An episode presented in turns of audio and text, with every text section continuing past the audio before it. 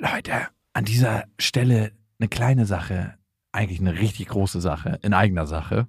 Und zwar sind wir dieses Jahr auf Tour Mhm. im September. Und wir sind in München, in Stuttgart, in Köln, in Wien, Frankfurt, Berlin, Leipzig, Hamburg. Und es ist immer so geil, auf Tour zu sein und alle mal zu sehen. Die Tour heißt Zu hart für den Podcast. Und das ist auch Ich bin Programm. gespannt, was da richtig hart sein wird. Ja, also es wird viel Interaktion geben, es wird viel zum Lachen geben und die Tour oder das, was dort passiert, entsteht gemeinsam mit euch und ich finde, das ist auch die Magie. Das heißt, bei jedem Tourstop ist es irgendwie anders und Mhm. neu für uns, neu für euch und für uns ist es auf jeden Fall immer sehr, sehr magisch. Also sichert euch jetzt schon die Karten München, Stuttgart, Köln, Wien, Frankfurt, Berlin, Leipzig, Hamburg. Ab jetzt 10% härter und Tickets gibt's ab jetzt auf bestefreundinnen.de und in den Shownotes.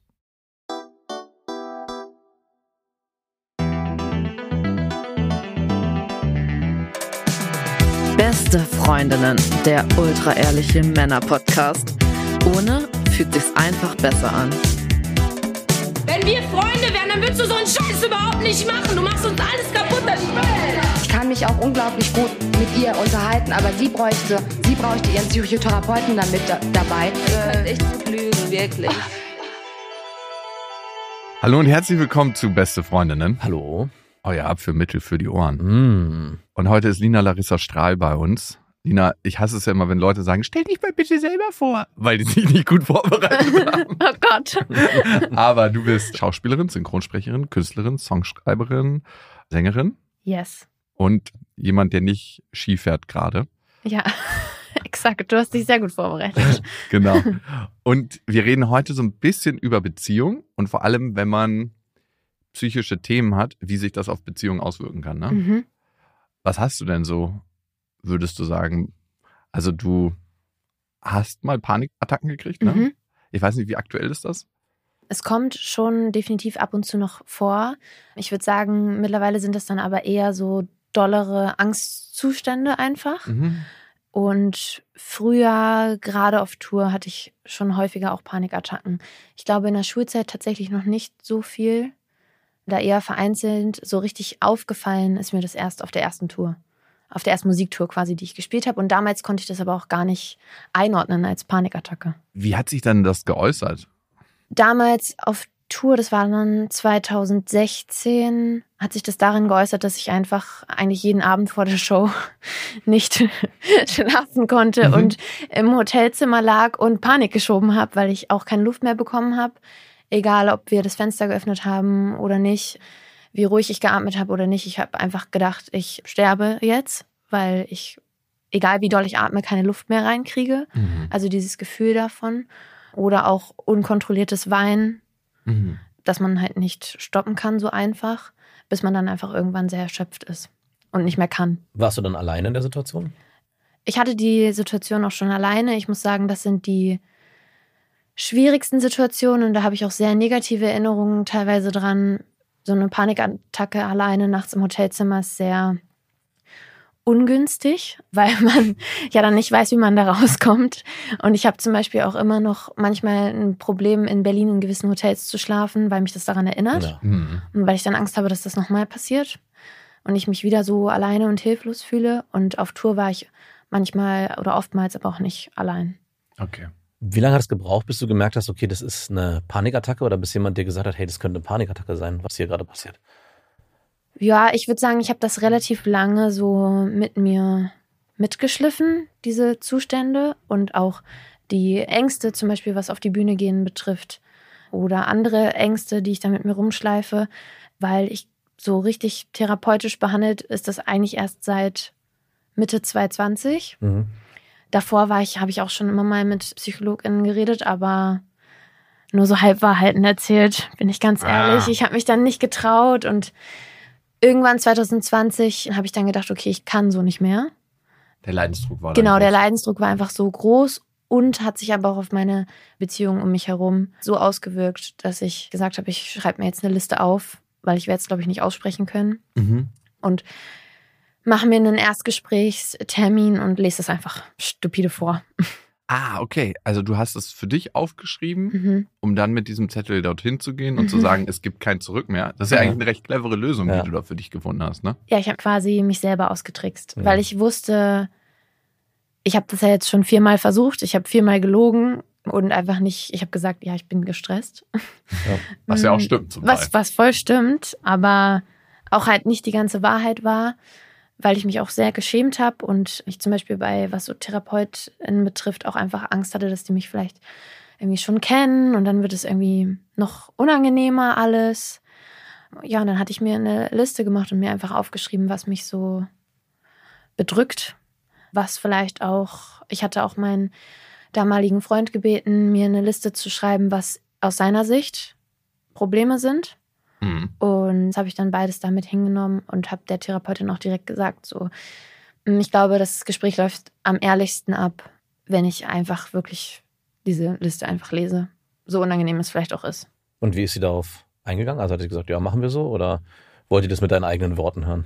Ich, die Liste packen wir jetzt mal beiseite. Schöne Idee. aber Danke dafür, Frau Strahle, das können Sie direkt wieder einpacken. Hat die dich gesiezt, ja. ja, sie hat mich gesiezt und sie meinte, okay, kann ich gut verstehen, machen ist nicht das erste Mal, dass das jemand macht, machen häufiger Hm. Menschen, weil sie das Gefühl haben, sie können sonst mit der Sprache nicht rausrücken. Und ja, dann habe ich das vorgelesen. Das Krasse ist, Teil des Ganzen, was in dir ist und was rumort und was auch sich dann in Panikattacken oder starken Ängsten oder in einer Sozialphobie äußert, ist ja der Mechanismus, dass du nicht dich mitteilst mit Mhm. bestimmten Menschen. Ne? Mhm. Und darum ist es ganz natürlich, dass du große Angst davor hattest, dich deiner Therapeutin mitzuteilen, weil du befürchtest, sie bewertet dich in irgendeiner Form. Ne? Mhm. Inwieweit hat deine Karriere, würdest du sagen, Einfluss darauf, dass du diese Erlebnisse hast, dass du Panikattacken hast, dass du Ängste hast? Mhm. Viel, glaube ich. Also ich glaube, ich war als Kind natürlich auch schon. Also ich war ein sehr ängstliches Kind. Ich habe nie irgendwo anders geschlafen, auch nicht bei meinen Großeltern. Ich fand es ganz grausam. Ich wurde immer weinend abgeholt. Ah, okay. Überall. Also es gab wirklich selten Momente, wo ich das durchgehalten habe. Und wenn ich so Sleepover-Geschichten durchgehalten habe, dann nur, weil ich mindestens eine Freundin gezwungen habe, mit mir wach zu bleiben, bis es wieder hell wird. Ich meine, sie hat es gerne gemacht, aber sie war schon auch sehr müde damals. Mit der einen Freundin habe ich dann einfach bis 4.30 Uhr hat sie mir Schach beigebracht, weil ich es nicht gepackt hätte zu schlafen, ohne irgendwie panisch zu werden vorher. Auf Klassenfahrten war das auch immer ein Drama. Und es hat nur in ganz bestimmten Zimmerkonstellationen funktioniert. Und es war für mich einfach nie so schön, solche Fahrten zu machen zum Beispiel oder irgendwo alleine zu sein. Und dann durch die Kinofilme und durch die Musik war ich natürlich ab einem sehr jungen Alter recht schnell gezwungen, Mhm. viel alleine zu sein, in Hotelzimmern zu sein, auf Reisen zu sein, mit vielen neuen Leuten in Kontakt zu kommen, was ich eigentlich auch gerne mag. Ich fühle mich nur halt sehr schnell unwohl, weil ich das Gefühl habe, ich werde bewertet oder sie mögen mich nicht oder ich mache einen Fehler und dann werde ich nicht mehr gemocht. Wie fühlst du dich jetzt gerade? Also vier Augen gucken mich an, ist natürlich auch eine spannende Sache. Ich habe auch kurz drüber nachgedacht, muss ich sagen. Und? Aber es ist okay, weil ich kenne euch ja. Ich vertraue euch auch. Ich habe trotzdem ultra schwitzige Hände. Richtig. Ja? ja. so richtig so Abdrücke an deiner Hose. Ich halte sie die ganze Zeit in der Luft, weil ich sie nicht an meine Hose packen will. Ja, und mein Herz schlägt sehr doll, aber das könnte auch am Kaffee liegen. Könnte auch daran liegen, dass du dich nochmal zurückerinnerst an die Situation, die du ja gerade beschrieben hast. Ja. Und ich glaube auch dieser Fakt, dass du gerade auf eine Bühne musstest und am Abend vor diese Panikattacken hattest, hat wahrscheinlich dazu auch geführt, dass du erst dachtest, eine ganze Zeit lang, das ist irgendwie normal. Das gehört zu dem, dass ich Lampenfieber habe dazu. Äh, Mhm. bis du dann irgendwann selber gecheckt hast, hey, es ist eigentlich mehr. Es ist äh, nicht nur Aufregung. Total. Was ich ein bisschen schade finde, zum Beispiel daran, ist, dass ich ja auch einfach ganz viele tolle Leute um mich hatte. Mhm. Auch damals schon. Und viele, zum Beispiel meine Jungs aus der Band, kenne ich ja auch schon seitdem ich irgendwie 15 bin und die 2021. Und ich habe aber mit denen zum Beispiel auch diesen freundschaftlichen Schritt erst super spät geschafft, Mhm. weil ich mich diese ganzen ersten Jahre auf Tour immer so abgekapselt habe. Also ich mochte sie alle und habe sie alle ganz doll lieb, aber ich konnte mich denen nicht öffnen. Ich habe gar nicht versucht, in Freundschaften reinzugehen, weil ich dachte, das wird eh nichts, die mögen mich nicht. Mhm. Ich bin zu anstrengend, ich bin dann zu nervig. Oder dass ich zum Beispiel so panisch bin und so Angst davor habe, auf der Bühne zu stehen, das wird keiner verstehen, weil im Endeffekt mache ich es dann ja auch gut. Das heißt, meine Ängste sind irgendwie auch noch unbegründet teilweise in meinem Kopf. Und das ist so schade, weil es lässt einen sehr einsam sein teilweise. Oder in meinem Fall dann lässt es einen sich total fokussieren auf diese eine Person, mit der man halt die Nähe zulässt und damals halt dann meine Beziehung. Ja. Mhm. Und die anderen denken, was für eine hochnäsige Tante, dass Ja. sie sich immer wieder zurückzieht. Wirklich. Also es war ja dann wirklich so, dass halt auch irgendwie anderthalb Stunden vor Show Niemand, niemand mehr mit mir reden durfte. so, auch meine Eltern. Mariah Carey-Syndrom. Auch deine Eltern nicht? Also natürlich. Wer hatten die auf Abstand gehalten? Dein Manager? Ich stelle mir jetzt gerade vor, wenn meine Tochter irgendwann so eine Künstlerkarriere anstrebt und dann darf ich anderthalb Stunden vor der Show nicht mehr mit ihr reden. Wie, wie hast du das ausgesprochen, diesen Wunsch, dass du das nicht möchtest? Ja, Hat der naja. Manager gemacht. Hat Jena gemacht. Damals war es sogar noch ein anderes Management, aber es wäre richtig gut gewesen, wenn es so, ja, nee, äh, Daniel Petra, ihr dürft auch nicht. Aber so richtig unnett. Sorry. Also ich will jetzt nicht sagen, dass es vergleichbar ist mit einer Gesangskarriere, aber ich habe meine Eltern auch beim Segeln immer Ja. ausgeschlossen, die durften nicht dabei sein. Und mein Trainer hat dafür gesorgt, dass mein Vater immer weggesperrt wurde im Sinne von, Er du war darfst dann nicht, an einem anderen weil ich- Ufer und hat so gerufen. in, weil ich so, so krass aufgeregt war Go, und so, so gestresst war von meinen Eltern oder gerade von meinem Vater, dass der Oh. wirklich gesagt bekommen hat, nein, du darfst auch bei den Regatten nicht dabei sein. Also wie du anderthalb Stunden Ja. vorher. Also es wurde sehr, sehr lieb kommuniziert und die Leute kennen mich ja auch. Die kennen nicht die ganzen Ausmaße. Also Mhm. niemand war halt abends dabei oder niemand ist dann in dem Raum, wenn ich irgendwie wieder anfange zu weinen und zu sagen, ich kann das hier alles nicht. Das merkt ja dann nur die eine Person, die mit mir ist Ja. oder im Zweifel nur ich. Aber es war schon klar, dass ich ein Problem damit habe und dass ich einfach zu aufgeregt bin, um dann noch mit Leuten zu sprechen, dass ich einfach Ruhe brauche, um mich auf mich zu konzentrieren und um auf die Show mich zu konzentrieren. Und auch, ja, was Eltern betrifft, das ist dann natürlich nochmal was ganz Besonderes. Wenn deine Eltern zu einer Show kommen, dann möchtest du ja auch aufmerksam sein. Du möchtest ja auch, dass das schön für die ist. Auch jetzt bei Let's So. Dance. Ich will.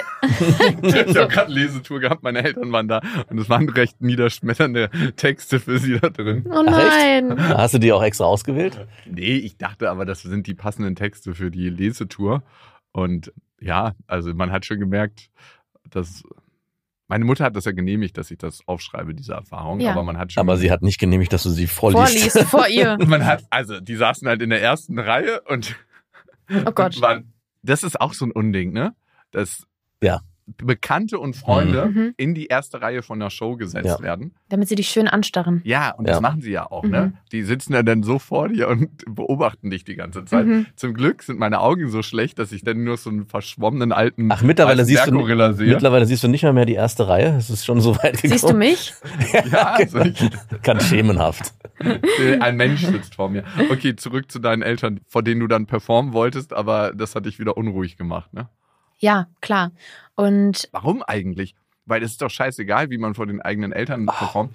Ey, sorry, ich merke das immer wieder. aber ich glaube, wir alle haben damit Ja. ein Wir Thema. alle haben damit ein Thema. Also- ne? Als ich so gesagt habe, meinen Eltern so, ja, das Buch ist jetzt in der Spiegel-Bestsellerliste und so. Und die so, ja, schön, holst du mal bitte das Geschirr aus dem Geschirrspüler. Also interessiert gar keinen. Das ist immer so, ja, okay, schön. Aber jetzt schneid mal bitte das Brot auf, wir wollen essen. Da hast du recht. Nein, und auch weil ich finde das dann auch schwierig, wenn dann, ich mag das nicht, mich so.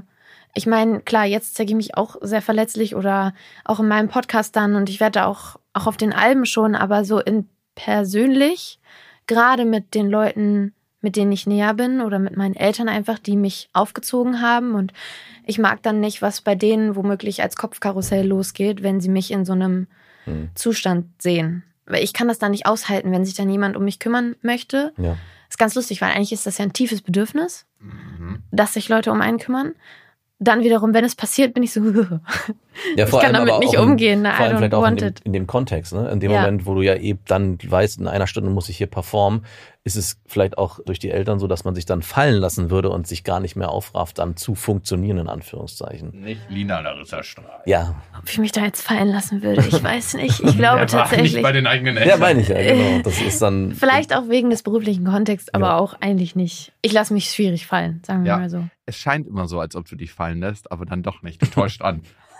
Ja, Wie so ein Übersteiger. Ja. So, tschu, tschu. aber es ist doch ganz interessant, diese psychischen Me- Mechanismen, die anspringen, ne? Mhm. Du hast es eben gerade schon beschrieben, ne? Einerseits ist ein ganz, ganz tiefer Wunsch in dir nach Geborgenheit, nach andere kümmern sich um mich, ich bin irgendwie gut aufgehoben und andererseits kapselst du dich immer mehr ab, dass das niemals eintreffen kann. Also diese Spirale, in die man reingerät und damit wirst du immer isolierter. Damit könnten dann auch wieder deine Ängste angefeuert werden, Klar. weil wir kriegen ja im tiefen Kern Ängste eigentlich, wenn wir uns nicht sozial angebunden fühlen. Ne? Und wenn du dich nicht anvertraust mit dem, was tief in dir vorgeht, fühlst du dich ja auch nicht angebunden. Und man wird auch ein bisschen komisch manchmal. Also, weil man dann ja sich total verstellt, man ist nicht ehrlich. Und jetzt zum Beispiel habe ich das Gefühl, fange ich so ein bisschen an, auch mir ein Umfeld aufzubauen, wo ich nicht nochmal neu starten kann, aber wo ich von Anfang an dann schaue, dass ich nicht nur eine Fassade von mir zeige, sondern dass ich einfach von Anfang an ehrlicher bin mit der Person, die ich bin. Weil sonst ist alles immer wie so ein Minenfeld. Irgendwie jedes Tischgespräch oder jeder Geburtstag, dann ist es so, ja, mir geht's super. Und es muss einem ja auch nicht immer schlecht gehen, das meine ich nicht, aber einfach, weiß ich nicht, zum Beispiel jetzt, wenn ich in Situationen komme und merke so, oh, das ist ganz komisch vor anderen Leuten zu weinen, das kenne ich eigentlich gar nicht, weil ich habe das immer vermieden. Ich habe mich Mhm. immer eingeschlossen. Hast du heute schon geweint? Nein. Du bist nämlich vorhin zwei Minuten auf Toilette verschwunden. Da habe ich mich kurz gefragt, ob du zum Weinen weggehst. So Stell dir mal vor, man entwickelt so eine Superpower, so Ja. unsichtbar weinen. Ja. Oh, Wein, Ah, das machen manche seit Jahren, Wein nach innen. seit Jahrzehnten, glaube ich. Das, es gibt viele Menschen, die nach innen weinen. Ist es dann, dass man da sitzt und es kommen keine Tränen, aber das Gefühl läuft einem der Kloß einfach so durchs Gesicht nach innen runter und man schluckt es einfach? Ich glaube, es ist eine ganz krasse Enge. Und Ja. irgendwann spürst du noch nicht mal so mehr richtig die Enge, sondern es ist nur noch ein Taubheitsgefühl. Ja, okay. Das kann ich nachvollziehen. Ja. Und verstärkt wird es natürlich durch übermäßige Botox-Behandlung. Nein, weiß ich nicht. Das kann ich nicht nachvollziehen. Alles ist taub in meinem Gesicht. Selbst wenn ich wollte, ich könnte nicht mehr. Das Ich bin gerade lustig. zornig, siehst du mich?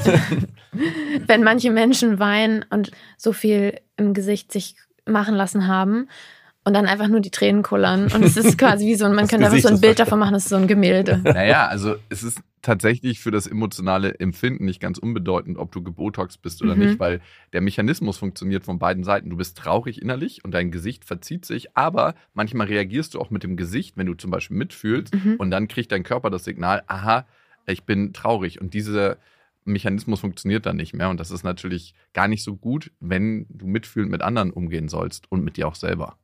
Kann es sein, dass man das dann auch als Technik unbewusst anwendet? Weil manchmal, wenn ich mich zwinge, nicht zu weinen, weil es irgendwie gerade nicht geht, dann versuche ich wirklich so starr wie möglich einfach nur da zu sitzen und zu gucken und dann rollen von mir aus auch kurz Tränen, aber dass man sich dem nicht, Hingibt? ja, wie als würde man sich dem nicht hingeben, auch im, auch die Mimik betreffend. Ja, der Ja. Trick ist eigentlich nach oben gucken. Und so tun, als ob man Granatsplitter in die Augen gekriegt Dass die hat. Tränen nach innen wieder weglaufen. Ja. Und dann ausspucken. Die Ihr Tränen. seid ganz schöne Profis da drin. Und nicht weinen. Ja, also klar, mussten wir auch über die Jahre werden als Chefs und als, als was noch? Wir haben uns immer wieder gegenseitig zum Weinen gebracht, auch in Diskussionen. Interessant. Die einzige Person, die mich in den letzten fünf Jahren so viel zum Weinen gebracht hat, wie That's ist me. er? Äh, zeugt aber auch von einer schönen Beziehung. Ja, Einer intensiven Beziehung. Ja. Intensiv. das ist, Das ist besser. Aber genau, ich kenne halt seine Knöpfe, aber die drücke ich dann nicht bewusst, ne? Ja. Ja, ja, das weiß ich. Nee, das mache ich wirklich nicht. Ich drücke nicht bewusst die Knöpfe, damit du anfängst zu weinen. Aber wenn wir schon beim Weinen sind, also ich weine eher dann aus, ich weiß gar nicht. Wut und Verzweiflung. Wut und Verzweiflung. Mhm. Und du weinst eher, also Ich weine aus absoluter Erschöpfung. ja genau, Wenn ja, ich so ganz von, krass ihm, am Ende bin. von ihm kriege ich weinende Anrufe, also aus dem Nichts so. Oh nein. Ja, also, also da ist nicht so, dass es sofort schluchzend losgeht, sondern es wird normal gesprochen, es gibt so ein bisschen Smalltalk und dann auf einmal bricht's runter und dann wird geweint. Jetzt nach der Buchtour fiel so der ganze Druck von mir ab und ich musste mal kurz weinen, Natürlich. weil, ey, okay. Wann, wann war's? ey, vor zwei, drei Tagen. Kannst du den Tag noch genau benennen? Wieso haben wir da gesprochen? Nee, ich, also ich, weil die Buchtour, ab wenn die zu Ende war, an dem gleichen Tag, am nächsten Tag, hat es so ein bisschen gebraucht. Genau, am nächsten Tag habe ich noch richtig, also ich überdrehe ja denn in der Mhm. Tendenz, dass Ja. ich also so krass überdreht bin, dass ich abends nicht schlafen kann und so. quasi so. Das Versteh ist- ich. Fällt mir auch ganz schwer, dann im Hotel einzuschlafen. Und dann mache ich einen Tag danach so exzessiv Sport meistens. Ja, deswegen so, dass, gefragt. es Also da brauche ich es dann so richtig hart. Ich fahre mit dem Fahrrad irgendwo eine Stunde hin, gehe eine Stunde surfen, mache nochmal eine Stunde Handeltraining, fahre eine Stunde wieder mit dem Fahrrad zurück. Ja. Und dann merke ich, dass mein Körper irgendwann so Nicht mehr erschöpft ist. Ja. Und dann am nächsten Tag. Und dann kommt es am nächsten Tag langsam raus, dass ich merke, alter Schwede, was war da für ein Druck auf meinen Schultern? Mhm. Und klar mache ich mir einen Teil des Drucks auch selber. Und andererseits weiß ich, wie viele Leute an so einem Buch an mir hängen und wie nett die auch alle sind. Und ich will keinen enttäuschen, aber ich meine, das kennst du ja wahrscheinlich, ne? Ja, Und, definitiv. und dann ist man da vorne und irgendwann denkt man so, alter Schwede, ey, was für ein langes, es fühlt sich so ein bisschen an, kennt ihr diese Trucks, die man zieht mit so einem riesen Tau? So diese Ja. Strongman. Ja, bloß, dass ich kein Strongman bin. Trotzdem Du, so das mache ich jeden zweiten Tag. Aber zurück zu dir. Und du warst ja sehr, sehr lange in einer Beziehung, ne? Du bist Mhm. jetzt 25, oder? 26, 26. gerade. Halt deinen Geburtstag verpasst? Nee, ich glaube, du hast mir gratuliert. Jawohl. Immerhin hat er dir gratuliert. Applaus. Habe ich dir beim letzten Geburtstag gratuliert? Nein, Wirklich nicht? nein. Nein, doch. Das war am. Intensive Beziehung, das war per Gedanken. ja, genau. Nee, ich habe dir gratuliert. Ich weiß, du hast am 24.01. Genau, wir haben an dem Tag telefoniert, aber du hast mir nicht gratuliert. Scheiße, ey. Das ist unangenehm. Wirklich nicht? Nein. Aber du hast mir. Ja, gut, das brauche ich jetzt nicht reinwerfen, dass du mir auch schon mal nicht gratuliert hast. Äh, herzlichen Glückwunsch. Du hast es doch schon reingeworfen gerade, indem du gesagt hast, ich werf's nicht rein, aber oh, Scheiße, ey. Wann hattest du Geburtstag? am 15. Dezember Ah, okay. das ist ein habe ich länger. Geburtstag. Dann bist du Schütze, ne? Exakt. Du weißt, was man über Schützen sagt. Was sagt man Nein. über Schützen? Keine Ahnung. Ich weiß Toll. Ich weiß es auch nicht. Jetzt hast du das so angeteased und keiner weiß sowas, es. ne? Auch hier im Büro bei uns, ne? Vielleicht nochmal so ganz kurz zur Aufklärung, warum Lina auch hier ist. Ne? Wir produzieren mit Lina einen neuen Podcast, den ich sehr empfehlen kann. Also den können wir aus zwei Perspektiven empfehlen. Einmal, weil man sehr viel über psychische Gesundheit auf eine sehr entertainende oder mitnehmende Art und Weise erfährt, finde ich, weil Mhm. du dich sehr, sehr aufmachst. Und aus der anderen Warte, weil wir den produzieren für SWR das Ding. Eigentlich auch Punkt Nummer eins. Nein. Fühle ich heißt der. Und hier im Büro Mhm. sind alle voll auf Sternzeichen. Mhm. Also die sind alle so, du weißt, was man über Löwen sagt. Ich so, nein, weiß ich nicht, möchte ich aber auch nicht wissen. Dankeschön. Können wir weitermachen? Und deswegen sage ich das immer. Ich würde das eigentlich gern wissen. Ich weiß es nur leider nicht. Ich frage es mich öfter. Das Ja. ist eigentlich ganz faszinierend, aber ich will jetzt nicht in Sternzeichen abtauchen. Ich Ja. bin da mal abgetaucht für so ein Jahr lang. Und habe Das zwei, drei ist Bücher lange. gelesen. Ja, war. Äh, Max taucht immer ziemlich lange ab und dann taucht er irgendwann wieder auf und manchmal taucht er auch gar nicht mehr auf aus bestimmten Sachen. So, Äh. du bist ja ziemlich lange in deine Beziehung abgetaucht, ne? Mhm. Seit wann wart ihr zusammen? Seitdem ich 18 war. Also Okay. seit 2016. Und das ja relativ lange, ne? Also ihr wart ja acht Jahre zusammen oder so, ne? Ja. Wow. Also sieben. Ja. Sieben, acht. war das deine erste Beziehung? Mhm. Mhm. Ja, erste Beziehung. Es ist alles eigentlich. Alles, alles. Ey, wie viel ist dann nach einer Weile noch Liebe und Zuneigung zum Partner und wie viel ist Gewohnheit? Viel Gewohnheit natürlich auch, aber auch viel Liebe. Also ich glaube, wir sind zwei oder waren zwei sehr sich liebende Menschen, die viel füreinander empfunden haben und auch immer noch empfinden. Ich glaube aber, dass ich, ja, Gewohnheit macht doch tatsächlich sehr viel aus und ich glaube, das macht auch bei mir gerade diesen Trennungsprozess recht schwer, weil ich natürlich auch gefühlt einfach gar nichts anderes kenne. Und es so, man so vor vollendete Tatsachen sich selber stellt und dann so denkt, okay, was, wer bin ich eigentlich? Und was mache ich hier eigentlich? Was habe ich die ganzen letzten Jahre gemacht? Und welche Wandfarbe hätte ich eigentlich, wenn ich alleine wäre? Mhm. Und, Und- farbenblind. Genau, mir ist es nur die ganzen Jahre nicht aufgefallen. Ganz, ganz viel und ganz viel Gewohnheit, dass man halt nicht alleine ist. Was natürlich auch immer ein, kein Ziel, das klingt komisch, aber ein primäres Bedürfnis von mir war. Ja, ich frage mich auch, was mich mehr hat wachsen lassen, die erste Beziehung oder die erste Trennung damals, weil beides hatte einen krassen Impact. Also die erste Partnerin, mit der man auch wirklich dann eine Beziehung eingegangen ist und dann halt auch viele Gewohnheiten entwickelt hat. Über ich war mit der, glaube ich, zweieinhalb Jahre zusammen Mhm. und dann am Ende die Trennung und all das, was man kennt, all das, was man auch aufgegeben hat und auch gewonnen hat, dann auf einmal komplett sich neu orientieren zu müssen. Ich glaube fast, dass ich sagen würde, die Trennung war am Ende der größere Wachstumsschritt für mich persönlich, weil man sich dann nochmal ganz neu finden musste. Und nach acht Jahren ist es natürlich nochmal, gerade auch in dem Zeitraum von 18 bis 26, wo ja sowieso ganz viel Entwicklung passiert, Mhm. ist nochmal was ganz anderes, glaube ich. Hast du ihr das auch gespiegelt, dass die Trennung für dich persönlich wertvoller war als die Beziehung? Mm, nee, ich glaube, das habe ich nicht gespiegelt. Nein. Schade, dass du Hättest du so es ehrlich gebraucht am Ende? Ja, das hättest du gebraucht. Ich glaube nicht. Und eine Sache wollte ich dir noch mitgeben. Es war eine schöne Zeit, aber schön war vor allem die Trennung. Ja, besser geht's Vielen mir Dank jetzt. dafür. Ja, ich war nur mit dir zusammen, um mich von dir zu trennen. Wie war das denn bei dir, Lina? Wann hast du dann gemerkt, hey, für eine Liebesbeziehung reicht es eigentlich nicht mehr? Ich liebe die Gewohnheit, ich liebe den Menschen, aber ich liebe nicht die Romantik, die wir zwischen uns haben. Und dass du dann gesagt hast, wie fühlt es sich denn eigentlich an, mal auf eigenen Beinen zu stehen? Riding solo quasi. Oh, ich wünschte, das wäre so einfach, wie es gerade klang. Ich glaube, das ist ein sau langer Prozess, der sich natürlich auch anschleicht, wo man sehr wenig ehrlich mit sich selber ist, wenn man, oder ich persönlich einfach super Angst Mhm. davor hatte und auch immer noch täglich habe, alleine zu sein, wer ich alleine bin, wie ich alleine mit mir umgehe, was kann ich alleine schaffen, ähm, weil sich natürlich innerhalb von solchen Beziehungen dann auch kleinere und größere Abhängigkeiten, glaube ich, entwickeln, gerade wenn Ja. man so jung in Mhm. eine Beziehung geht Genau. und ich für meinen Teil natürlich auch noch beruflich sehr jung eingestiegen bin und da auch diverse berufliche slash freundschaftliche Beziehungen schon hatte, in denen ich mich dann quasi auch irgendwie abhängig gemacht habe. Auch aus Gewohnheit heraus und aber auch vor allem aus Ängsten heraus. Und klar, was so eine Liebesbeziehung betrifft, ist es halt, du empfindest ja was, also zumindest in meinem Fall, ich empfinde ja was für denjenigen. Ich wache ja nicht eines Tages auf und denke mir, boah, ich hasse dich. Oder so. Also es kann sein, dass das passiert. Und für mich war es einfach ganz wichtig, dass das nicht passiert. Mhm. Also ich wollte unbedingt vermeiden, dass das passiert, weil ich möchte diesen Menschen, ich möchte das positiv in Erinnerung haben und versuchen irgendwie halbwegs gestärkt aus der Sache rauszugehen und ich möchte nicht, dass man es so weit treibt, dass man sich am Ende nicht mehr sehen kann. Ja. Und ich glaube, zwangsläufig führt eine Trennung erstmal dazu, es klingt so, als würde ich voll aus Erfahrung sprechen, tue ich nicht, Leute, aber dass man Abstand braucht. Ich merke auch, dass killt mich quasi, wenn man es nicht hat. Wenn du ihn Also wieder wenn, siehst. wenn man ja, wenn man Mhm. sich sieht oder wenn man Konzert erste Reihe. Ja. Ey, das, ich glaube, das würde ich nicht. Auch jetzt darüber zu sprechen, das ist alles so, es wird das alles so krass Klar. auf und man kriegt gar nicht den nötigen Abstand dazu, glaube ich, weil man dann Mhm. natürlich auch immer wieder in seinem Kopf hingeht, so Gott, es war eigentlich so schön. Vieles war ja auch so schön. Hätte man noch was daran ändern können, hätte man besser daran arbeiten können. Bin ich schuld? Ja, und vor allem acht Jahre ist auch so ein langer Zeitraum, wo so eine Trennung natürlich nochmal einen ganz anderen Impact hat, als wenn man nach zwei Jahren sagt, okay, es war eine schöne Zeit.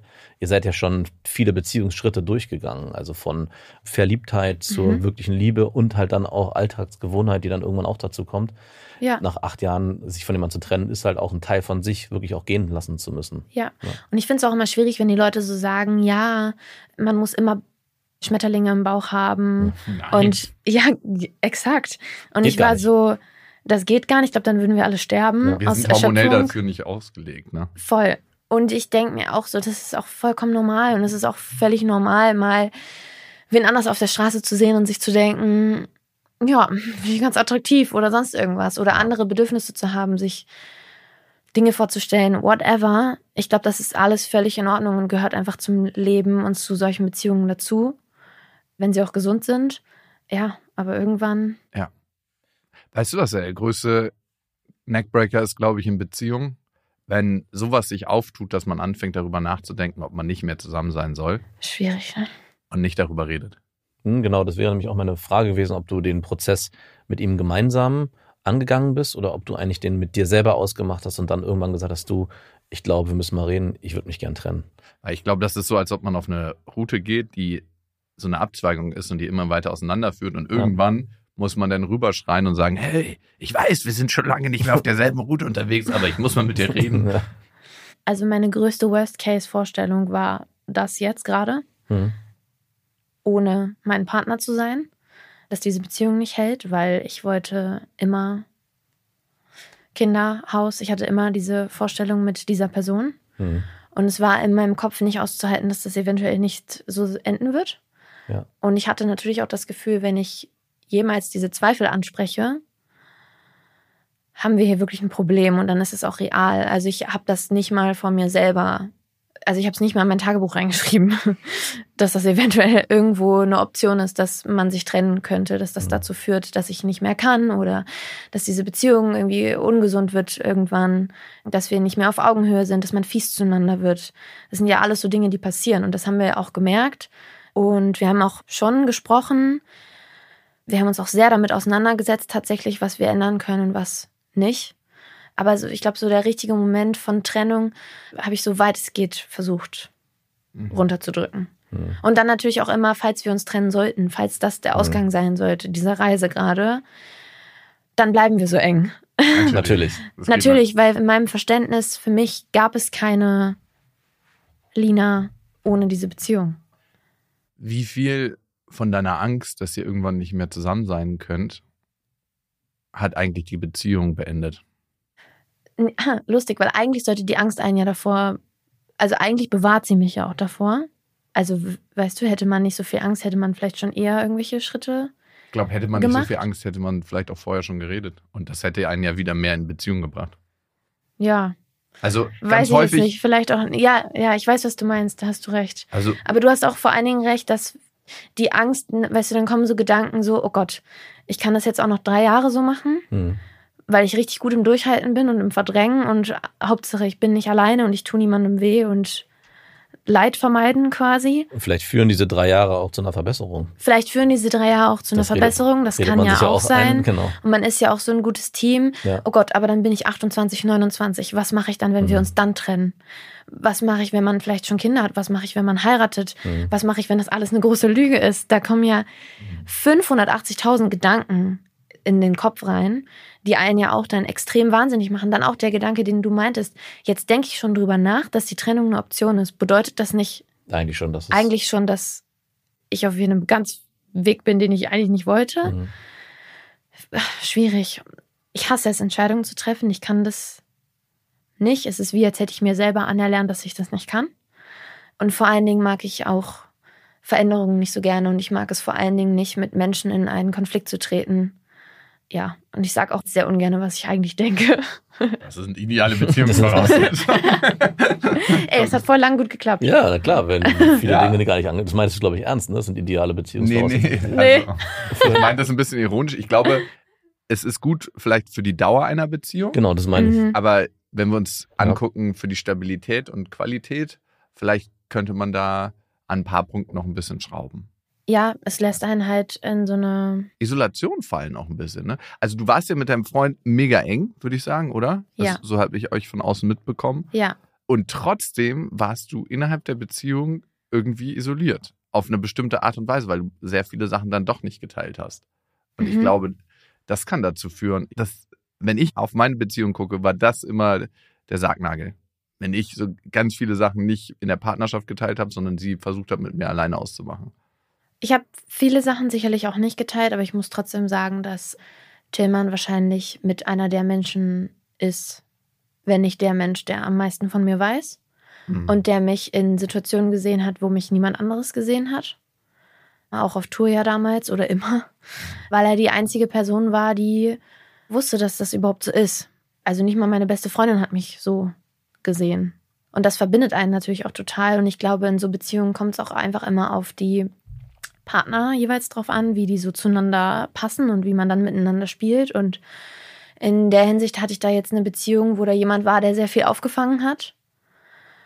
Was ich auch nicht fair finde, also wo ich auch ganz klar mit mir, also was natürlich total schön ist, aber wo ich natürlich auch dann am Ende für mich gesagt habe, ey, Lina, was, es kann ja auch nicht ewig so gehen und es ist auch nicht irgendwo nicht fair. So, weil man kann ja nicht, also es muss irgendwo ein Gleichgewicht haben. Was geben und nehmen. Und du hast Nicht, dass ich nicht gegeben habe. Oh mein Gott, ich habe ich hab schon auch sehr viel gegeben, aber ich glaube, seine Emotionen regulieren zu können, muss man am Ende selber irgendwie schaffen. Kann auch sein, dass das andere für einen regeln, aber ich glaube, innerhalb einer romantischen Liebesbeziehung ist es sehr schwierig, wenn man es selber nicht mehr hinbekommt und es nur noch der Partner regelt. Dann ist man emotional abhängig. Äh, Cool. ja, ist ja dann so. Ne? Und Ja. Das gibt es ja ganz, ganz häufig, dass Menschen das Gefühl haben, sie kommen nicht mehr alleine klar. Dass Mhm. der Partner, nur der Partner sie auffangen kann, nur der Partner ihnen eine gute Zeit machen kann, nur der Partner das eigene Selbstwertgefühl regulieren kann. Mhm. Würdest du sagen, das hattest du irgendwann? Auf jeden Fall und das mit dem Selbstwert aber auch auf andere Menschen bezogen. Also es ist ganz klar, wenn jemand von mir enttäuscht ist oder auch schon früher, wenn der schlimmste Satz ist so, ich bin nicht sauer, ich bin enttäuscht. Das ist, hat mich ja, schon als und Kind. in der Zusammenarbeit mit Das Lina. schön passiv-aggressiv. Ja, aber das ist, sind so, das lässt mich so krass einknicken und auch noch natürlich innerhalb der Beziehung, auch wenn wir gestritten haben. Ich war eigentlich sofort oder bin auch immer noch, ich bin, ich streite nicht, weil ich kann das gar nicht. Ich, sobald ich merke, ich mache was falsch oder ich habe hier einen Fehler gemacht oder jemand ist nicht happy mit mir, knicke ich ein und es ist so, wie als würde der, so der Boden sich unter mir auftun. Und ich kann dann, habe dann auch gar keine Argumente mehr für irgendwas. Was machst du dann? Schweigst du dann oder passt du dich an oder? Ich glaube, die erste Reaktion wäre, dass ich wütend werde, weil Unverständnis Mhm. und auch weil ich sauer bin auf mich selber. Wut schlägt bei mir aber leider sehr schnell um in ich weine einfach. Hm. Und ich werde dann auch sehr nicht panisch im Sinne von, dass ich dann irgendwie hyperventiliere oder sonst irgendwas, aber das auch gegebenenfalls, aber eher panisch von mein Kopf setzt komplett blank. Also ich kann dann, ich, manchmal ist es so, wenn ich streite, und natürlich ist Tillmann, also ich glaube, niemand hat mit mir so viel gestritten wie er. Wir haben schon gut gestritten. Mhm. Und es war aber häufig so, dass wir streiten und ich wusste nach einer Minute nicht mehr, warum zur Hölle. Und dann war ich auch so, wir müssen hier Stopp machen, weil es tut mir leid, aber ich kann mich nicht mehr, ich kann mich nicht konzentrieren. Ich weiß nicht mehr, was dein Anfangssatz war. Ja. Ich glaube, das, was du beschreibst, diesen Mechanismus, in den du reingeraten bist, das Mhm. kennen viele. Das ist so eine Panikreaktion eigentlich, Mhm. so eine innerliche. Deine Amygdala ist maximal erregt und bist wie in so einem Zustand, wo es eigentlich gar keinen Grund mehr gibt, sich zu streiten, sondern emotional im Ausnahmezustand. Ne? Ja, voll. Es setzt einfach alles aus. Und das deutet eigentlich darauf hin, dass ein Erlebnis aus deiner Kindheit oder Erlebnisse oder ein Gefühl aus deiner Kindheit angetriggert wird, Mhm. was gar nicht so viel mit der jetzigen Situation zu tun hat, aber du gerätst in diesen Zustand von früher. Mhm. Würdest du sagen, das ist so? Ja, also ich kann es jetzt nicht an einem bestimmten Punkt aus meiner Kindheit festmachen, aber ich kann mir das sehr gut vorstellen, weil es ist ja auch eigentlich dieses kindlich hilflose Gefühl und auch dieses Gefühl von, ich werde nicht verstanden. Also ich habe das schon, merke ich, wenn ich jetzt anfange, mit Menschen mehr zu, also anders zu kommunizieren. Und wenn dann zum Beispiel ich ein Gegenüber von mir habe und derjenige oder diejenige fängt an zu diskutieren, das ist krass, weil so läppsch das Thema auch sein mag, ich komme direkt wieder, also so schnell in diesen Zustand von, ich bin besiegt, defeated quasi, von mir selber, dass ich bei der kleinsten Diskussion, dass es mir so hochschießt, ich so Tränen in die Augen kriege und dann versuche ich meistens rückwärts zu weinen, falls man das so sagen kann. weil ich so denke, so, ich kann jetzt hier nicht anfangen zu weinen, nur weil ich einen Satz falsch verstanden habe oder weil jemand etwas gesagt hat, was ich anders sehe. Jetzt finde ich keine Argumente mehr, ich müsste hier diskutieren. Ich merke, ich kann das nicht, weil ich sofort in so einen argen Stress gerate in mir, dass ich dann sage, ja, nee, ist egal. Ja, du hast recht. Ist auch nicht so wild. Nee, ich war doof. Mhm. Mhm. Aufgabe. Und dann lernst du auch nicht eigentlich in der Situation eine andere Erfahrung zu machen, weil du immer wieder Zurückruderst. ja, Ist zurückrudern musst, ne? Auch weil dein System ist so übererregt, dass du es gar nicht anders handeln kannst. Weil in dem Moment, wo du so maximal erregt bist, siehst du ja nicht die Möglichkeiten. Ne? Da siehst du ja nicht so, ah, okay, das wäre eine Perspektive, aus der ich es betrachten könnte, das. Oder wenn ich den Satz jetzt nochmal wiederhole, die ganzen Möglichkeiten, die du später dann vielleicht in einem ruhigeren Zustand siehst, die du hättest gehen können, die Wege, die Mhm. siehst du ja in dem Moment nicht, ne? Mhm, voll. Ich hatte das mal in einer Situation, wo ich auch in eine Diskussion geraten bin und mein Gegenüber hat das dann durchgezogen und meinte dann so, nee, ich, wir machen das jetzt, so, du, wir lernen das jetzt, es ist okay. Selbst wenn du weinst, ist okay, aber wir reden jetzt weiter über dieses Thema, weil lass uns einfach darüber sprechen und es ist auch nicht schlimm, wir streiten ja nicht und wir mögen uns danach auch noch. Ja. So, weil in meinem Gehirn ist ja auch die ganze Zeit, oh Gott, wenn ich jetzt weiter auf meiner Meinung sitzen bleibe, dann sind wir keine Freunde mehr. Mhm. So, und dann haben wir so eine Diskussion geführt ähm, unter Freunden. Bestimmt am Ende anderthalb Stunden, weil wir waren auch zu dritt. Und ich habe mich dann schon auch immer mehr rausgezogen, aber ich habe dann halt trotzdem versucht, einfach dabei zu bleiben. Und es hat mich so fertig gemacht, diese Diskussion. Und ich habe es am Tisch aber ausgehalten und am Ende war es dann auch gut und man ist irgendwie kurz, hat sich was zu essen gemacht oder sonst irgendwas und ich bin auf mein Zimmer quasi, also aus dem Raum raus und auf Toilette, habe mich eingeschlossen, habe erstmal geweint. Weil ich zwar dachte, okay, krass Situation überstanden und die Leute reden noch mit mir, aber ich habe gerade anderthalb Stunden das so krass unterdrücken müssen, was eigentlich an Emotionen in mir hochgekocht ist und mich so doll zusammengerissen, dass ich überhaupt sprechen kann. Das ist dann so, wie du meintest, so du, man kann dann einfach nicht mehr. Also ich war einfach, ich hätte auch schlafen gehen können danach. Mhm. Es war 12.30 Uhr am Mittag. ähm, aber diese anderthalb Stunden Diskussion ohne Anschreien oder irgendwas, sondern einfach diskutieren und da meiner Meinung standzuhalten und mich nicht zu fühlen wie ein kleines Kind, was lächerlich ist und keine eigene Meinung haben sollte, obwohl mir meine Eltern dieses Gefühl eigentlich nicht gegeben haben. Ist krass, was das so mit einem machen kann. Obwohl deine Freunde ja da was sehr richtig gemacht haben. Also es ist auch eine Sache in der Kindererziehung, dass du den Kindern, wenn du dich mit deinen Kindern streitest, natürlich auch immer mitgibst, hey, ich kritisiere hier dein Verhalten. Du sagst natürlich nicht kritisieren. Ja. Und ich mag dich trotzdem noch. Ich liebe dich trotzdem noch. Also im Prinzip haben deine Freunde versucht, eine Basis zu schaffen, auf der das möglich gewesen ist. Und trotzdem war es für dich aber so emotional aufgeladen, dass du danach erstmal raus musstest aus der Situation. Ja. Was sich aber auch erstmal jetzt nicht verkehrt anhört. Also es ist ja auch äh, gut, wenn du das rauslassen kannst. Sich einen Exit zu suchen, Genau. ist ja auch immer okay. Und anderthalb Stunden ist auch schon heftig. ja, ich weiß. Hätte auch vielleicht zehn so, Minuten Learning Leute, sein ey, wir hätten es halt auch, also wirklich. Ja, Schocktherapie. ja. Am Ende lernt ja dein System was Neues in so einer Situation. Ne? Mhm. Also A, hast du es noch sehr präsent in Erinnerung. Das heißt, da muss es was gegeben haben, was neu für dich war und was sehr emotional für dich war. Und B, ist was Neues lernen immer wahnsinnig anstrengend. Ja. Mhm. Also es ist ganz, ganz natürlich.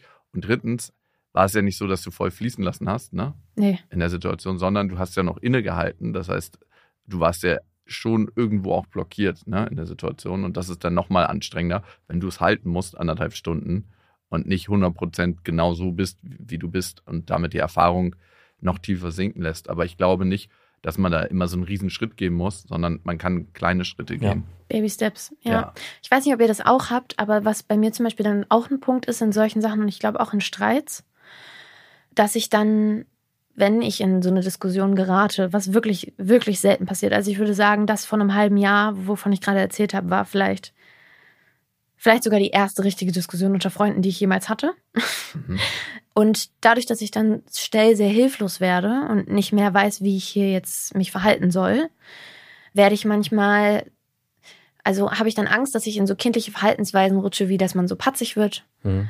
dass man so sagt, ja, lass mich doch jetzt, oder dass man wütend wird, oder halt, dass man weint. Und das sind alles, glaube ich, so Verhaltensweisen und Charakterzüge dann an mir, die ich wiederum ganz tief in mir drin überhaupt gar nicht mag. Mhm. Weswegen mir Diskutieren auch schon schwerfällt oder streiten, weil ich die Lina in einem Streit oder die Lina in einer Diskussion mich vielleicht an irgendwas von früher erinnert und ich kann es nicht ausstehen. Ich mag es nicht. Ich mag dann meinen Stimmklang nicht. Ich mag es nicht, dass ich dann so impulsiv bin. Ich mag es nicht, dass ich dann unkontrolliert bin, dass ich nicht vorher drüber nachdenke, was ich sage. All das könnte wieder dazu führen, dass du abgelehnt wirst. Ja, Und stimmt. wahrscheinlich wäre es gut, immer mal wieder die Erfahrung zu machen, dass das eben nicht passiert.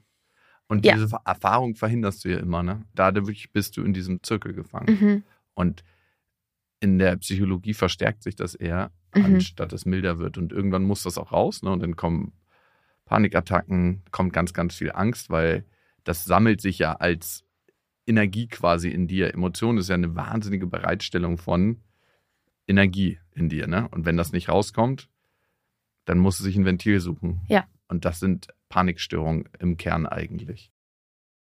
Würdest du sagen, du hast heute einen anderen Zugang zu dir gefunden oder du bist jetzt auf dem Weg oder ist es immer noch komplette Orientierungslosigkeit? Also, ja, manchmal ist man ja einfach im Wattenmeer unterwegs und denkt so, Voll. da ist die Küste und dann zieht die Nebelbank auf und man denkt sich so, oh, geht doch nicht. Ich glaube, es ist gerade eher noch so ein Wattenmeer-Moment. Mhm. wo ich mich so im Kreis drehe und einfach nicht weiß. Und manchmal starre ich einfach die Decke an und ich bin so. Ich habe gar kein anderes Wort. Auch manchmal, wenn mich jetzt Leute fragen, meine intuitive Antwort wäre einfach verwirrt. Ich bin so verwirrt teilweise, weil ich einfach gar nicht, ich weiß gerade gar nicht. Manchmal hat man dann ja auch das Gefühl, man hat auch gerade seinen moralischen Kompass irgendwie verloren. Man weiß gar nicht mehr, ist alles das, was ich irgendwie die letzten Jahre gedacht habe, überhaupt so richtig? War ich hier und da viel zu naiv? War ich hier und da viel zu streng mit allen anderen, mit mir selber? Was ist richtig und falsch? Wie sieht Liebe eigentlich aus? Auf welche Art und Weise liebe ich eigentlich? Bin ich hier zu doll? Bin ich hier zu wenig? Und ich glaube, ich lerne da einfach gerade sehr viel über mich selber. Deswegen kann ich auch deine Aussage vom Anfang verstehen, dass die Trennung dich vielleicht hat mehr wachsen lassen als die eigentliche Beziehung. Mhm. Ich glaube, dadurch, dass ich jetzt so lange in einer Beziehung war und in diesem Alter, ist das wahrscheinlich so ein zweischneidiges Schwert, weil ich schon sehr auch innerhalb dieser Beziehung gewachsen bin Mhm. und ganz viele Entwicklungen gemacht habe. Aber die natürlich auch dazu geführt haben, dass ich jetzt hier alleine sitze.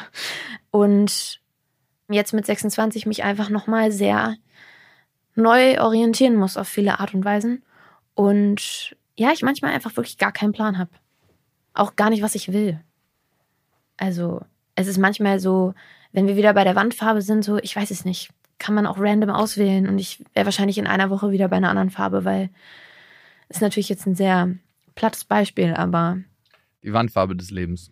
ja, wie, Ja, stre ja wie so. streiche ich es an? Wo male ich weiter? Max, würdest du sagen, du weißt heute sehr genau, was du willst? Ja, ich glaube schon. Oh krass, das habe ich nicht erwartet. Nee? In meinem Kopf erwarte ich einfach immer nur, weiß ich nicht. Doch, also ich glaube schon, so diese mit 20er Zeit, wenn ich mich daran zurückerinnere, gab es genau auch dieses Gefühl von, wo, was will ich eigentlich, wer bin ich eigentlich, wie fühle ich eigentlich, wie viel will ich zulassen, wie viel nicht. Ja. Und welche Art von Beziehung will ich auch führen. Mhm. Und du hast ja, also wenn du mit 18 deine Beziehung angefangen hast und mit 26 dann beendet, hast du ja auch wie so ein, hast du den Zeitpunkt, wo man ja auch alleine groß wird oder erwachsen wird, in Anführungszeichen, immer in Zweisamkeit erlebt. Also es gab diesen Punkt nicht, ich bin mal alleine für eine gewisse Zeit. Die kommt jetzt erst. Das musst du sozusagen jetzt erst nacherleben.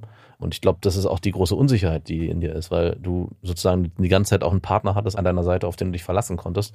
Und der ist jetzt halt nicht mehr da. Das heißt, es gibt jetzt eigentlich erst die 18-jährige Lina, die jetzt nochmal neu gucken muss. Ja. Ich weiß noch, dass ich damals in der Trennung, ich war etwas älter, ich glaube, ich war 19 und die ging 49. nur zweieinhalb Jahre, genau 49.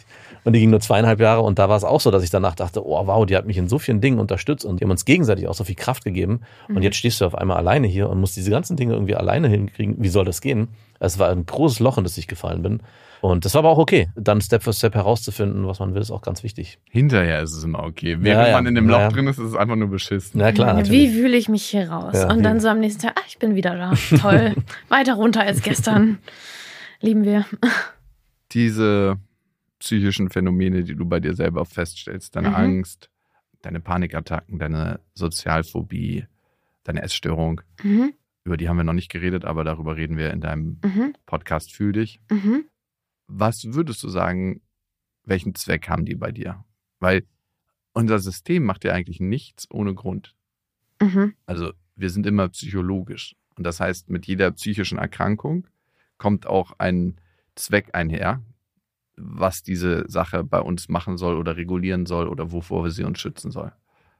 Naja, ich glaube, das ist dann, weil man nicht so ganz weiß, wie man halt mit sich selber einfach umgehen soll.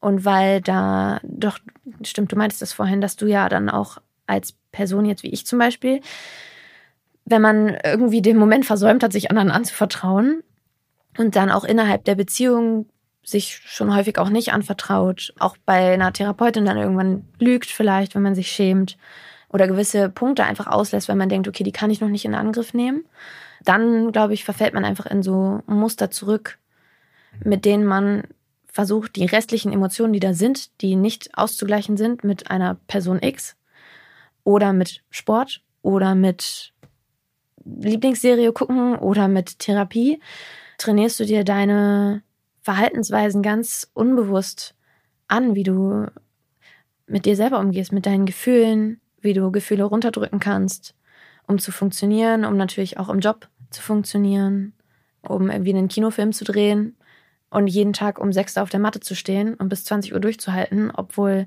alles in dir an manchen Tagen einfach schreit und sagt, wie zur Hölle geht das? Gut, dass ich was spielen muss und nicht ich selber sein muss. Quasi. Ja. Und dieses Spielen von jemand anderem kann ja immer noch mal dazu beitragen, dass du dich weiter weg von dir bewegst. Mhm. Weil dann applaudieren die der Person zu, die da auf der Leinwand ist oder auf der Bühne steht. Mhm. Und du merkst, das bist gar nicht zu 100 Prozent du. Mhm. Und dann entstehen immer mehr Abstand zwischen dir und der Persona, die geliebt und verehrt wird. Mhm. Ja, das ist auch gerade, wenn man auf der Bühne steht, glaube ich, ist einfach ein crazy Moment manchmal, weil das einem ja auch so, also mir ist das schon öfter mal in den Kopf geschossen. Es gab in, auf einem Konzert in Berlin eine Situation, wo die Leute vorne so Schilder hochgehalten haben, wo dann so stand, ich bin Fan von dir seit neun Jahren, acht Jahren, zehn Jahren. Und das war, ich weine ja nicht gerne vor anderen. Und ich habe auch zum Beispiel davor noch nie auf Tour geweint. In den vier Touren davor. Ich habe das immer an mir gehalten. Warum auch immer. Aber manchmal ist bei mir dann auch so ein Weinblockiermechanismus, dass selbst wenn ich gerne würde, geht's dann einfach nicht. Mhm. Aber da letztes Jahr in Berlin, diese Plakate haben mich richtig gecatcht. Weil ich sie gesehen habe und weil ich dachte, ich verstehe euch nicht. also ich habe da hingeguckt und ich dachte so, ich finde es so unfassbar berührend, dass ihr hier mit neun standet und jetzt gerade mit 19. Das macht mich fertig, weil es so schön ist. Und dann wurde ich ganz, ganz doll traurig, weil ich dachte, krass, ich kann es nicht auf mich beziehen. Ich denke mir so, wenn ihr das jetzt Dua Lipa sagen würdet oder Harry Styles oder eurer Künstlerin oder Künstler der, eurer Wahl, okay, verstehe ich so. Ich fühle das Gleiche ja auch für manche Personen. Für eine Miley war ich als Kind schon Fan und wenn ich jetzt vor ihr stehen würde, wäre ich genauso geflasht wie Mhm. mit zehn. Und ich stand dann da auf der Bühne und ich dachte nur so, ah, ganz komischer Moment, weil ich selber empfinde das nicht für mich. Also ich selber würde hier vielleicht nicht noch in der ersten Reihe stehen. Du selber Vor würdest kein deiner- Plakat für dich ja, haben. ich selber würde kein Plakat für mich halten. Ich selber ähm, cheere mich nicht so an in den meisten Natürlich Fällen. Und nicht. das ist irgendwie, ja, aber es gibt auch Leute, die das vielleicht machen. Weiß ich nicht. Also es gibt, glaube ich, Leute, die sich mehr abfeiern können im Sinne von, die können das sehen, was sie alles gegangen sind für einen Weg. Mhm. Oder die nett zu sich sind. Ja, andere dürfen das noch mehr lernen. Ja. Also, und auch sich auf diesem Weg nicht so hart zu kritisieren. Ne? Oh Mann, ich kann mich noch nicht mal gut behandeln. Wie scheiße bist du denn, dass du dich noch nicht mal gut behandeln kannst? Toll, Lina, jetzt hast du nicht mal das hinbekommen. Nee, ich war sehr dankbar und ich habe den Moment auch ganz, ganz doll versucht zu verinnerlichen, auch wenn ich dann gleichzeitig auch irgendwie sehr traurig war in dem Moment. Aber trotzdem ist es ja jetzt irgendwie ein Jahr her und ich denke immer noch so oft dran, weil das einfach so. Es hat einfach eine Wundertüte an Gefühlen in mir ausgelöst, dieser Moment. Aber eben ein Gefühl davon war auch, dass man das so sehr schwer annehmen kann, diese Liebe. Oder auch häufig schwierig auf sich beziehen kann. Und dann oftmals eben sehr unzufrieden ist auch mit sich. Und dann sind wir wieder bei den Verhaltensweisen, die du vorhin angesprochen hast. Weil Ja. das sind ja alles Gedanken, mit denen man umgehen muss auch. Vielleicht noch zwei Sachen. Das Mhm. eine, wenn ich das sagen darf, also ich, ich glaube, Gott, jetzt bin ich sehr gespannt. ähm, Schwitzige Hände. Ja, Zeit jetzt um sind sie null. sehr kalt gerade. Jetzt sind sie so minus ein Grad. ich, ich sage das, weil ich glaube, da kann ich mich mit dir ein Stück weit identifizieren. Ich Mhm. glaube, wir beide haben andere Mechanismen entwickelt Mhm. und doch sind sie manchmal ein bisschen ähnlich. Was vielleicht deine tiefste Angst ist, ist die Angst davor, verlassen zu werden Mhm. und alleine dazustehen. Mhm. Und dadurch, dass sie so groß ist, verhindert sie auf einer bestimmten Art und Weise immer wieder, dass du eine andere Erfahrung machst. Mhm. Also, dass sie so als Mechanismus reinklickt. Ich möchte niemals das Gefühl so ganz tief im Kern wieder spüren, ganz alleine zu sein, Mhm. ganz verlassen zu sein. Und weil du der Angst ausweichst oder weil wir der Angst ausweichen, kreieren wir genau diese Momente immer und immer und immer wieder. Mhm. Das Gegenteil wäre ja Vertrauen. Und tief Vertrauen, dass wenn ich meine Meinung sage, passt es trotzdem. Dass wenn ich vielleicht mal in einer Situation ein Arschloch bin, wie Max das ja schon öfter erlebt hat mit mir, Mhm. sitzen wir hier danach immer noch. Wir brauchen zwar ein bisschen wieder, um uns zu regenerieren, also unsere Freundschaft und unsere Beziehung, aber es, es ist immer noch da. Mhm. Und ich glaube, das ist eine Sache. Hast du recht. Und es ist dann, ja, eben, da muss man mehrere Erfahrungen machen. Es ist dann natürlich sehr traurig, wenn man Erfahrungen macht, die dann negativ ausgehen, also wo Leute sich tatsächlich abwenden. Ähm, Im Privaten? Ja, genau, im Privaten und man sich dann so denkt, okay, jetzt ist der Scherbenhaufen wirklich richtig komplett. Und überlebst du das? Naja, ich sitze ja hier. Und das kann auch eine wertvolle Erfahrung sein. Ja, ja, exakt. Also, ja, ich sitze hier. Die Frage ist halt, in welchem Zustand man dann weitermacht und einfach funktioniert. Ich glaube, das ist auch eine Sache für mich, zum Beispiel jetzt gerade, wo wirklich viel Umbrüche sind, nicht nur auch auf die Beziehung bezogen, ist ein anderes Tool von mir auf jeden Fall auch, dass mein Terminkalender keine Luft lässt.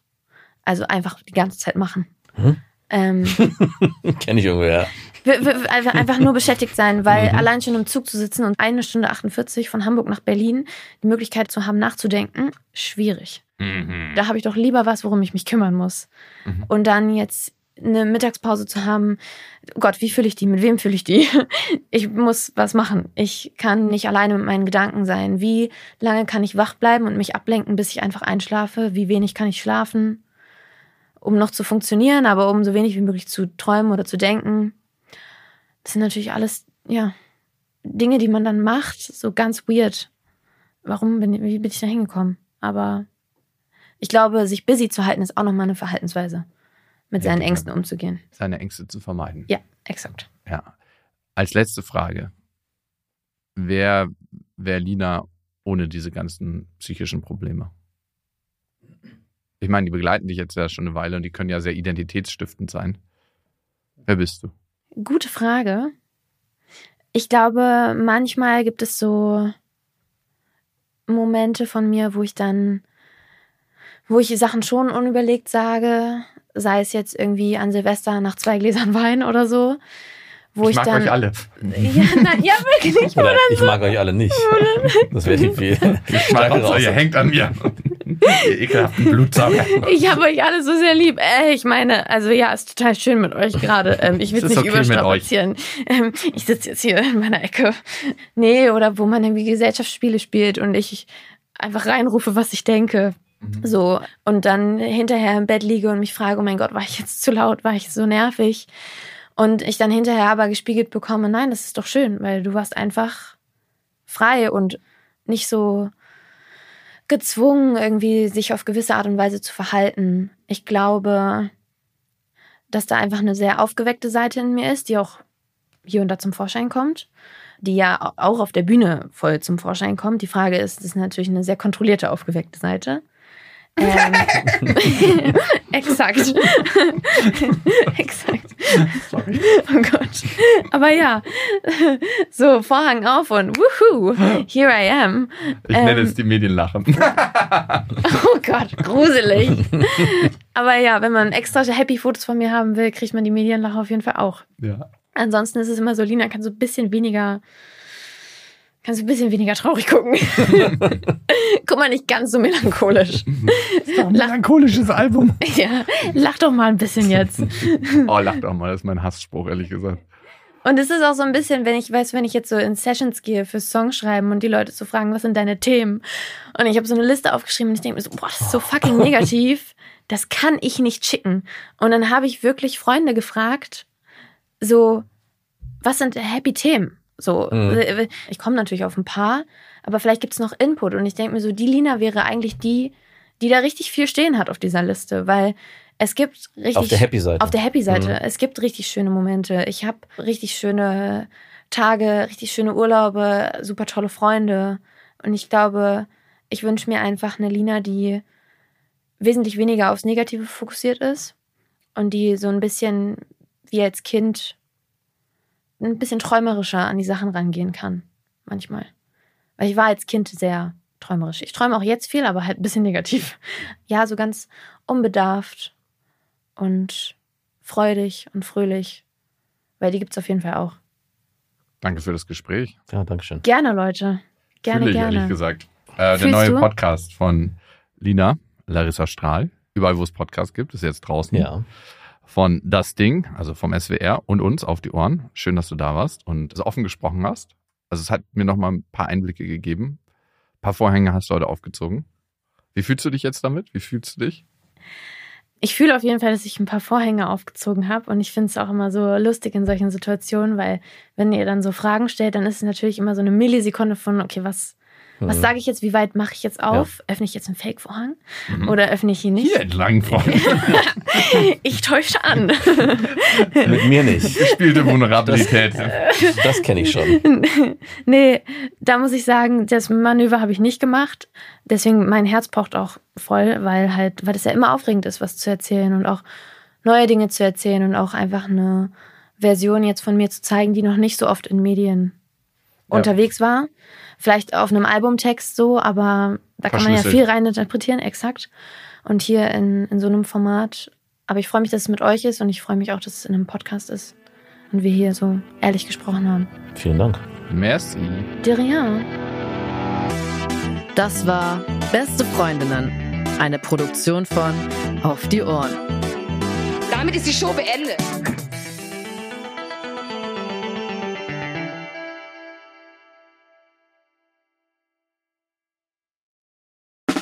Der 7-One-Audio-Podcast-Tipp. So, ganz kurz, stopp, bevor ihr abschaltet. Hallo, Grüße, äh, hier sind wir nochmal. Wir sind äh, Niklas und David und äh, wenn euch diese Podcast-Folge, die ihr jetzt gerade gehört habt, gut gefallen habt, dann können wir euch nur sehr empfehlen, kommt mal rüber zu uns. Hört mal, hört mal, hört mal bei uns rein. Vielleicht ist das ja was für euch. Es ist eine Einladung. Ja, absolut. Also wir öffnen die Tür. Und ihr müsst nur noch reinkommen. Genau, kommt rein. Also vielleicht habt ihr jetzt noch was vor, vielleicht habt ihr noch eine Autofahrt vor euch, vielleicht wollt Genau. ihr jetzt gerade noch mal zu Hause ein bisschen sauber machen, aufräumen ähm, oder Freund, Freundin besuchen oder Oma und Opa, dann ähm, äh, hört doch einfach mal eine Folge. Wir sind quasi die 5 Euro, die ihr irgendwann mal in die Hosentasche gesteckt habt und dann die Hose gewaschen habt und dann äh, aus dem Schrank wieder rausnehmt und sagt, oh, hier sind 5 Euro. Das sind wir. Wir sind quasi ein Geschenk für euch. Und Ja. ihr wusstet aber noch nichts davon. Ja, ihr könntet wahrscheinlich gleich reicher sein, wenn ihr uns hört. Ah, gedanklich. Also mental ähm, Bereicherung im äh, Mindset. Falls ihr äh, Mindset-Defizite aufweist. Kommt We vorbei. got you covered. Wir gleichen das aus. Also bis gleich. Dudes, der Podcast. Überall und auf allen Podcast-Plattformen.